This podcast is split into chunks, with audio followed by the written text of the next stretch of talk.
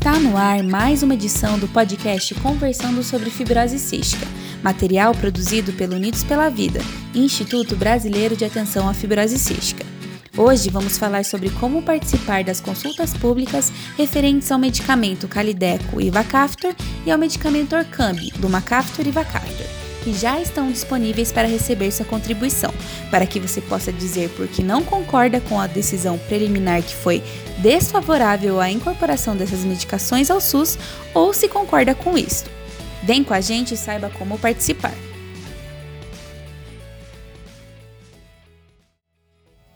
Depois de ouvir esse podcast até o final, acesse www.conitec.gov.br barra consultas-públicas e participe.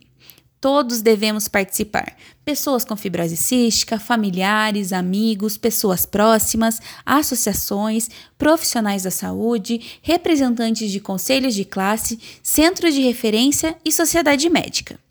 As consultas foram abertas no dia 12 de agosto de 2020 e ficarão disponíveis até o dia 31 de agosto de 2020. Você deve participar neste período, pois após essa data as consultas serão encerradas. Após acessar o site da Conitec, Vá em Consultas Públicas no menu esquerdo e em Consultas Públicas Vigentes, localize as consultas referentes aos medicamentos Calideco e Vacaftor e Orcambi, Lumacaftor e Vacaftor e faça sua contribuição em separado. São dois formulários diferentes, pois são medicações diferentes, relatórios diferentes e recomendações diferentes.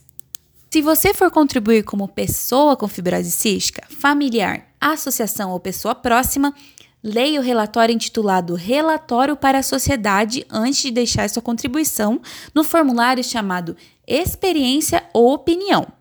Mas, se você for contribuir como profissional da saúde, representante de centro de referência, sociedade médica ou conselho de classe, leia o relatório intitulado Relatório Técnico e deixe sua contribuição no formulário técnico científico.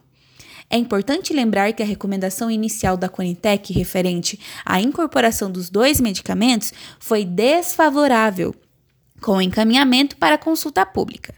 Isso significa que, independente do formulário em que fará sua contribuição, você precisará responder por que não concorda ou se concorda com essa recomendação preliminar não favorável e justificar sua resposta. Valorize sua contribuição trazendo relatos de vida real e argumentações científicas sobre como esses medicamentos poderão fazer a diferença na vida das pessoas com fibrose cística elegíveis em nosso país.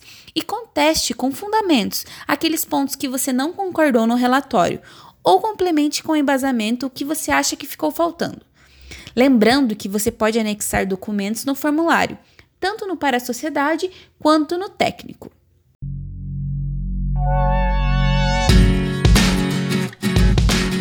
Este é o momento em que juntos podemos fazer a diferença e tentar reverter essa recomendação inicial desfavorável.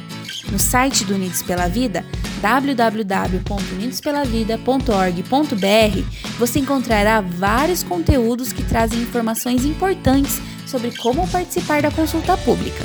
Mas, se seguir com dúvidas, nossa equipe está disponível para lhe ajudar. Basta entrar em contato conosco pelo telefone DDD 41 996369493 ou pelo e-mail contato. Vamos lhe ajudar da melhor maneira possível esclarecer todas as suas dúvidas. Não se esqueça de compartilhar esse conteúdo e o link para consulta pública entre seus amigos e familiares. Precisamos da participação de todos. Contamos com vocês. A equipe do Unidos pela Vida agradece sua audiência até aqui e te espera na próxima edição do nosso podcast. Até lá!